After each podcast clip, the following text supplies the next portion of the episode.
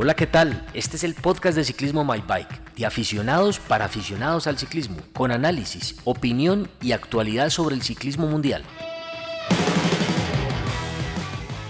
Hola amigos de nuestro podcast de ciclismo con My Bike. Estamos entrando a nuestro decimacuarta episodio del podcast de ciclismo. Me acompaña Gabriel Pineda, nuestro amigo que nos cuenta toda su experiencia en el ciclismo de ruta. Estamos hoy en el día de descanso del Tour de France. Hola Gabriel. Hola Juan Felipe, ¿qué tal? ¿Cómo va todo? Todo muy bien, aquí con mucha información para contarle a nuestros oyentes. Estamos nuevamente a distancia, entonces si escuchan cualquier ruido que no sea parte de la grabación, es porque estamos grabando en eh, desde, desde el sitio vacacional. Así es, usted echando vacaciones, eso está muy bien, eso está muy bien. Así es, y obviamente no me olvido de ver el tour ni de comentarlo, por supuesto. Bueno, Gabriel, acabamos de terminar entonces la décima etapa, va a una distancia cubierta de 1804 kilómetros. Esto es más o menos que un 45% del tour. Sí, yo creo que ya hemos llegado al ecuador del tour, tal vez. Es un poco la mitad de la distancia. Eh, ha sido una primera fase de la carrera larga, porque usualmente el día de descanso era el lunes, esta vez fue martes, y además han sido las etapas más largas del tour, eh, etapas de media montaña, accidentadas, las etapas planas, y realmente poca montaña hasta ahora, aunque sí con algunos resultados que todavía, que ya lo ponen a uno a pensar. Hay muchos que digamos dicen que ya hay distancias que tal vez son irreparables, pero eh, nos falta la mitad, nos faltan 11 etapas para el tour, la última que realmente es una exhibición, pero por lo menos 10 etapas de pura competencia. Amanecerá y veremos, como dicen. Así es. Bueno, Gabriel, y entonces, mm, ¿qué podemos hablar de la clasificación? Pues ahí en el top 10 tenemos a nuestros dos colombianos, pero mm, pero en temas de equipos, pues definitivamente el Ineos está haciendo un gran trabajo. El Ineos ha hecho la tarea bien, ha estado juicioso, haciendo lo que tiene que hacer, marcando diferencia y aprovechando cada momento.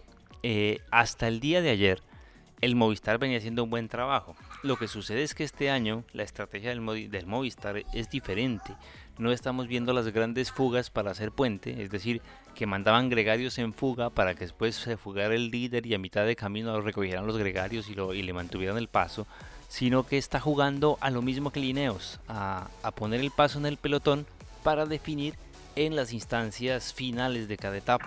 Puede ser, Gabriel, que, que haya un espejo ahí de la estrategia o estén asimilando muchas cosas que está haciendo el Ineos, pero definitivamente pues le está dando resultados a uno y al otro no. Eh, Tomás y Bernal son los que están pues, prácticamente punteando.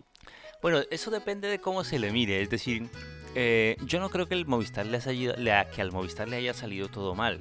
El problema es que al parecer sí había cierto favoritismo dentro del equipo y en la afición española y en la prensa española por Mikel Landa. Y recordemos que en la etapa de ayer, que en los, hubo unos, unos abanicos, el lote se partió a, 19 kilómetros de meta gracias al paso que puso el de Keonic y Step, lo que fue desastroso para varios corredores, entre ellos Mikel Landa que perdió dos minutos. Eh, y con ese, con ese resultado, pues ha habido muchos lamentos hoy en el Movistar, lamentos que a mí particularmente me han llamado mucho la atención, porque es como que estuvieran llorando, que se les fue el líder que todos esperaban, eh, y ese líder era Mikel Landa. Es decir, lo que nos dejó claro ayer es que el Movistar llegó a jugársela por Mikel Landa y que la segunda baza venía siendo Nairo Quintana. Entonces, pero, pero es que Mikel Landa ya bajó al, al, al puesto 21. Exacto.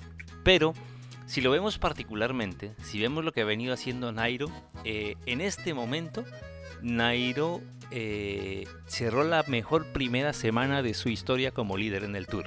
Es decir, siempre cerraba esta primera semana con dos, dos minutos y medio por debajo, así como está hoy Mikel Landa, pero esta vez está de Geraint Thomas a menos de un minuto, 50 segundos, con lo cual me parece que todavía está en competencia. Es decir, yo creo que aquí el Movistar tuvo ese problema con Mikel Landa, pero también tuvo una revelación, y es que ya tiene un solo líder. Y si, si lo saben hacer, si la juegan bien, creería yo que con un solo líder pues van a funcionar mejor que cuando estaban apostando por dos. Ah, bueno, pero ese indicador de gestión, por decirlo así, como en el mundo empresarial, está muy interesante. Está suponiendo en, desde el punto de vista de Year Today cómo fue exactamente el año anterior el desempeño de Nairo a este momento y cómo va ahorita y va mucho mejor que el año inmediatamente anterior, es lo que te estoy leyendo. Sí, y si quiere tres, cuatro años anteriores, es decir, desde que apareció Nairo, que sería 2015 como gran favorito a ganar el Tour, eh, este ha sido el, eh, el, año en que mejor ubicado está para empezar la segunda semana, para empezar la montaña. Eh, y pienso que de pronto el rival que tiene al frente no es tan fuerte como antes, porque lo otro que sucede es que ya el Timineo se decantó por Geraint Thomas. En la primera llegada en alto, a quien sueltan a atacar fue a Geraint Thomas, que picó 10 segundos. Eh, no, no ganó mucho tiempo, pero sí dejó ese mensaje: el líder del Team soy yo. Entonces, ya aquí está claro que la competencia empieza a ser Geraint Thomas contra Nairo Quintana contra otros ciclistas favoritos que también todavía tienen opciones por ahí. La cuestión es que... Sí, sí, dígame que eso me parece también una, un distractor. Pueden tener un distractor ahí para que en algún momento le pongan el ojo a, a, Thomas, pero que sea aprovechado por Egan Bernal por instrucción del mismo equipo. Puede ser. Digamos, no hay que descartarlo, es una posibilidad de, eh, que estén soltando ahorita a Grain Thomas para que en los grandes puertos de montaña lo vigilen a él y le den la partida a Egan Bernal. Sin embargo, me parece que están respetando mucho el liderato que obtuvo en el año pasado. Em, además por una razón sencilla. Tenemos eh, después del día de descanso una etapa de montaña con final en descenso. Son dos grandes puertos con un final de 20 kilómetros en descenso, que es muy difícil para que los escaladores saquen ventaja allí. Y al día siguiente viene la contrarreloj individual. De los del top 10 de favoritos, el mejor en contrarreloj individual es Grain Thomas. Así que eh, todo depende de cómo, de qué sucede este jueves en la contrarreloj individual, que es donde Geraint Thomas eh, debería, personalmente, o sea, su interés personal debería ser meter todo el tiempo posible, tanto para quedarse con el liderato del equipo, como ya apostar definitivamente por el Tour. Y entonces tenemos en la clasificación general el gran misterio de si Julian Alaphilippe está apostando o no por ganar el Tour, que si lo está haciendo, entonces ahí sí hay un tiempo importante que robarle pero si realmente se sale de esa pelea en las etapas de montaña, todo empieza de Geraint Thomas para allá. Geraint Thomas está segundo a minuto 12 de Julian Alaphilippe, pero si tenemos en cuenta el tiempo de Thomas, Egan Bernal está a 4 segundos de Thomas. Stephen Kreisbike está a 15 segundos. Emanuel Bachmann está más o menos a 30 segundos. No es como el, eh, la gran apuesta. Enric Mas estaría también a 30 segundos, que sería el corredor por el que cambiaría el Quick Step a Julian Alaphilippe. Adam Yates está a 30 segundos, Nairo Quintana más o menos 50 segundos. Y, bueno, si miramos hacia abajo, tenemos Dan Martin también a 50 segundos, que pues es una buena apuesta. Thibaut Pinot está a 1 minuto 30 de Geraint Thomas, así que me parece que Thibaut Pinot no ha salido todavía de la pelea. Y ya más difícil puede ser eh, Rigobert Urán, que está más o menos a dos minutos de Geraint Thomas. Eh, o sea que la, la levantada que le metió Rigoberto al periodista por cuando le dijo que, que, que si todavía no había empezado el tour, pues la realidad es que sí, todavía está todo muy incipiente y hay muchas muchos cambios que se pueden venir. Claro, hay muchos cambios que se pueden venir, sobre todo porque los grandes puertos vienen ahora, o sea, nos hacen falta cinco llegadas, eh, perdón, cuatro llegadas en alto, nos hace falta una contrarreloj. Eh, si bien Thomas es favorito para la contrarreloj, también es claro que ahí puede pasar de todo. Y ya vimos que si el Tour se rompió en una etapa plana, se podría volver a romper en una etapa de estas. Entonces, ahí nos deja tiempo para que los demás planeen y, propongan. En una etapa de estas en las que se rompe el pelotón por delante, eh, la etapa de ayer fue importante porque, al, hacer los abanicos rompieron el grupo. Y mire que los equipos que empezaron a, hacer esa aceleración fueron el Education First de Rigoberto Urán, el Quick Step de Julian Alaphilippe y Enric Mas y en cierta medida el Movistar dejaron de hacerlo porque se cayó Landa, porque se retrasó Rigo, pero eh, tomó nuevamente la vanguardia del pelotón el Ineos con el Quick Step y, siguieron. Pero lo que quiero decir con esto es que esos equipos, donde está Rigo, donde está Pinot, donde está el mismo Jacob Fuglsang, van a proponer y van a aprovechar cualquier etapa. Porque hay medio tour y en medio tour pueden hacer de todo un poco, ¿no? Todo puede pasar. Todo puede pasar. Ok, Gabriel. Ahora, ¿por qué, ¿Qué más podemos analizar de esta semana que viene? ¿Por qué si descartamos a Mikel Landa, por ejemplo? Porque Mikel Landa es el peor contrarrelojero de todos los escaladores. Entonces ahí va a ser muy difícil que recupere el tiempo que perdió ayer. ¿Qué más podemos ah, esperar? es un análisis. Sí, entonces la información que tenemos allí, que hemos dado, es la de la etapa 10. La que sigue es la 11, que es Albi Toulouse, de 167 kilómetros que tiene un recorrido de media montaña, si no estoy mal. Exactamente. la 12 ya es la de 209 kilómetros. ¿Con qué perfil? Ya, acá la estamos cargando. Es que hoy la información del tour está un poco lenta. 209 kilómetros es una etapa fuerte. Arranca, digamos que es un desgaste plano hasta el sprint, que son los, los primeros 130 kilómetros son un desgaste de plano y después suben el Perisur y después suben el Ancisan y luego hay un descenso de 29 kilómetros. Son dos puertos de primera con un descenso de 29 kilómetros. Ahí pueden filtrar el grupo y puede ser una etapa para, para corredores veloces tipo campeón del mundo como Rui Costa, como el mismo Vincenzo Nibali, como el mismo Bardet. Es decir, que la, que la etapa se puede mover mañana, aunque van a tratar de no arriesgar mucho debido a que eso eh, provocaría un desgaste de cara a la contrarreloj que es al día siguiente.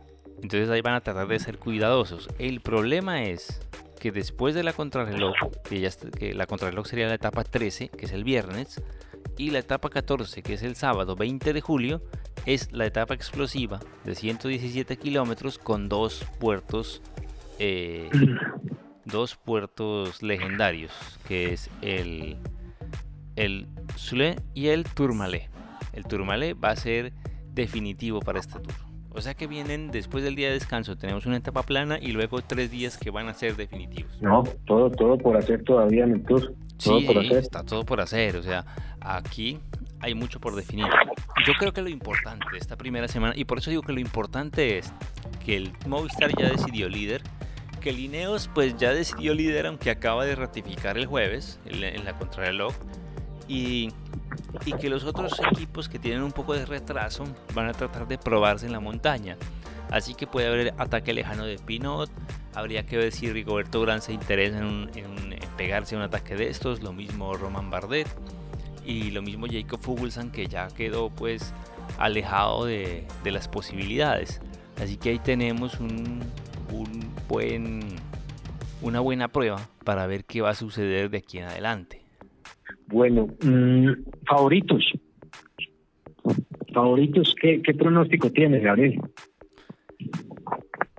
Debido a que hay, hay muchas etapas del tour que tienen bonificaciones de tiempo en los puertos intermedios, entonces eso va a ser interesante también. Por ejemplo, eh, la etapa del jueves, la de los dos puertos de montaña con final en descenso, tiene bonificaciones de tiempo en el último puerto. O sea que ahí puede llegar el grupo de favoritos a peleársela. Eso va a ser que, no que no haya tantos chances para la fuga. Sin embargo, como lo vería yo, la etapa del miércoles pues es para la lucha de los sprints. Ahí volveremos a ver a, Sagan contra Dylan Groenewegen. Eh, la del jueves es la etapa interesante en la que podríamos ver a un Roman Bardet, a un Vincenzo Nibali o a un Rui Costa. Rui Costa pues no afecta a la general, pero pues es alguien que podría luchar esa etapa. Y el viernes, que es la contrarreloj, allí todas las miradas van a estar puestas en Geraint Thomas para, para la general y en algunos de los contrarrelojeros como Tony Martin para la etapa o, el mismo Dan Martin también. Así que... Es la contrarreloj, la contrarreloj de los 27 kilómetros. Sí, sí, exactamente. Así que ahí veremos. El gran favorito para la prueba del sábado debería ser Nairo Quintana.